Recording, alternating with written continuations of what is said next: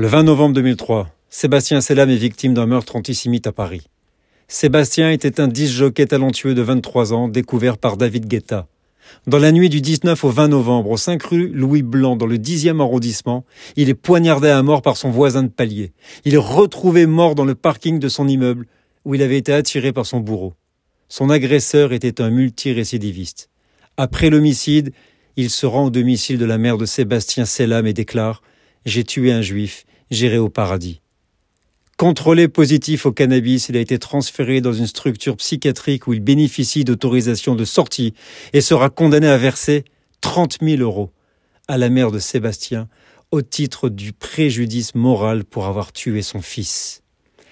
La magistrate en charge a considéré que l'accusé était atteint au moment des faits d'un trouble psychiatrique ayant aboli son discernement. La folie est retenue. En août 2006, l'auteur du crime sera définitivement reconnu comme irresponsable pénalement en raison de l'abolition de son discernement. Une ordonnance de non-lieu est rendue. Une ordonnance de non-lieu est rendue.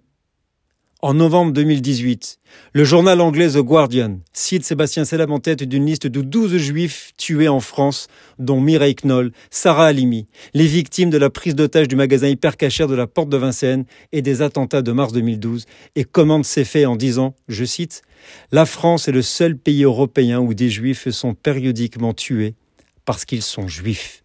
En 2019, le journal israélien Haaretz fait ce même rapprochement en précisant en France, les auteurs de crimes antisémites invoquent la folie pour échapper à la justice. Et ça marche. Nous sommes le 20 novembre.